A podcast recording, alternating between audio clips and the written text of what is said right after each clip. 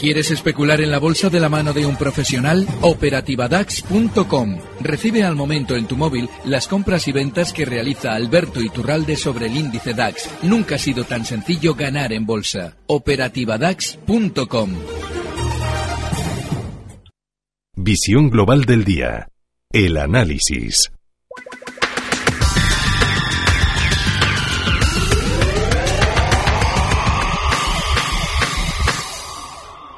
Y saludamos a Alberto Idurral, de analista independiente. Alberto, buenas tardes. Buenas tardes. Bueno, tenemos eh, Telefónica que remodela su cúpula, tenemos despidos en Airbus y el IBEX 35 cerca de los 10.100 puntos y nuevos máximos en Estados Unidos. ¿Por dónde empezamos? Bueno, por lo último, mm, porque es importante eh, comprender que probablemente durante estas semanas vamos a vivir una cierta paz financiera con mercados globalmente alcistas, es decir, con nuevos máximos, seguramente tras nuevos máximos, sobre todo en Estados Unidos, pero eh, esa alegría teórica de las, eh, de las subidas va a ir por barrios. El IBEX ha llegado ya a una zona de resistencia y lo normal no es que se tenga que desplomar desde ahí, pero sí que tenga que hacer una parada, un alto en el camino.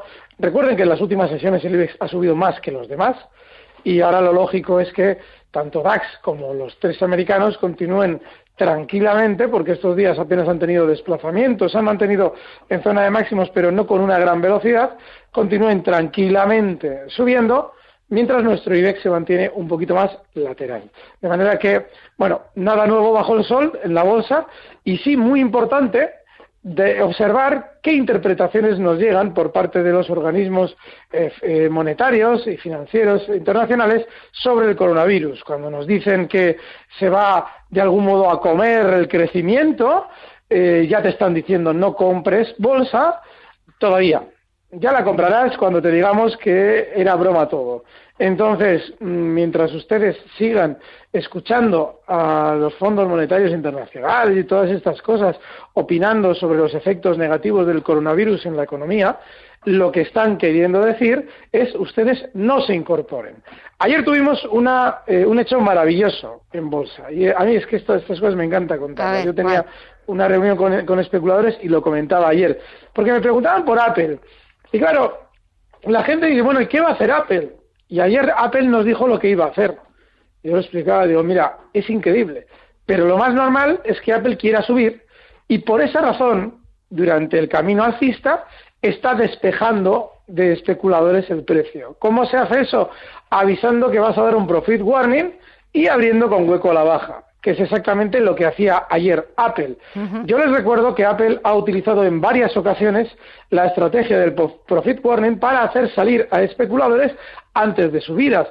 Pero claro, la anterior vez, eh, la tan sonada de los 148 dólares, una caída brutal de un 40% durante unos pocos meses, hasta 148 para justo el último día, el de mínimos, emitir un profit warning para que todo el mundo saliera y a partir de ahí el valor, el año pasado, hablo del mes de enero, comienza una subida que todavía continúa en máximos históricos durante estos días. Bueno, pues ese tipo de gestos en el que se produce un giro al alza después de una caída gracias a un profit warning que ha hecho salir a todos los especuladores, no solamente se produce o se realiza en mínimos, también en muchas ocasiones, cuando hemos eh, llegado a una zona en la que no estamos superando unos máximos históricos, Apple, que había venido marcando nuevos máximos históricos estos meses, se había mantenido lateral en estas dos últimas semanas, claro, había generado ciertas dudas en los especuladores de si se rompería el alza esa zona o el valor quizás quería girar a la baja o mantenerse lateral. Bueno, pues en ese punto sale exactamente lo que ayer veíamos hacer a Tim Cook, que es decir, eh, emitir un profit warning, abrir el valor con un hueco a la baja y desde entonces continuar subiendo. No ha superado los máximos anteriores, pero ese tipo de gestos lo que te anticipa es que probablemente, si tú estás especulando, obtengas mayor beneficio estando en el lado alcista. nada, es, nada es infalible, pero tú cuando te quieres hacer una idea de qué va a hacer un valor, si ves un gesto como este y a un valor eh, reaccionando primero abriendo hueco a la con hueco a la baja para luego subir, lo que te están queriendo decir es quiero sacar a todos los especuladores del valor antes de muy probablemente continuar subiendo. Así es que ojo a Apple, que es uno de esos valores de los inmensamente grandes, probablemente el más grande, que tanto ha subido durante estos meses, la duda era si va a seguir subiendo y probablemente lo va a seguir haciendo, va a seguir subiendo. En el, en el mercado español, Venga. Gema, más de lo mismo. Eh, fíjate las endesas. Hoy ya han tocado 16,26. Mira que he sido pesado con Endesa durante estos meses.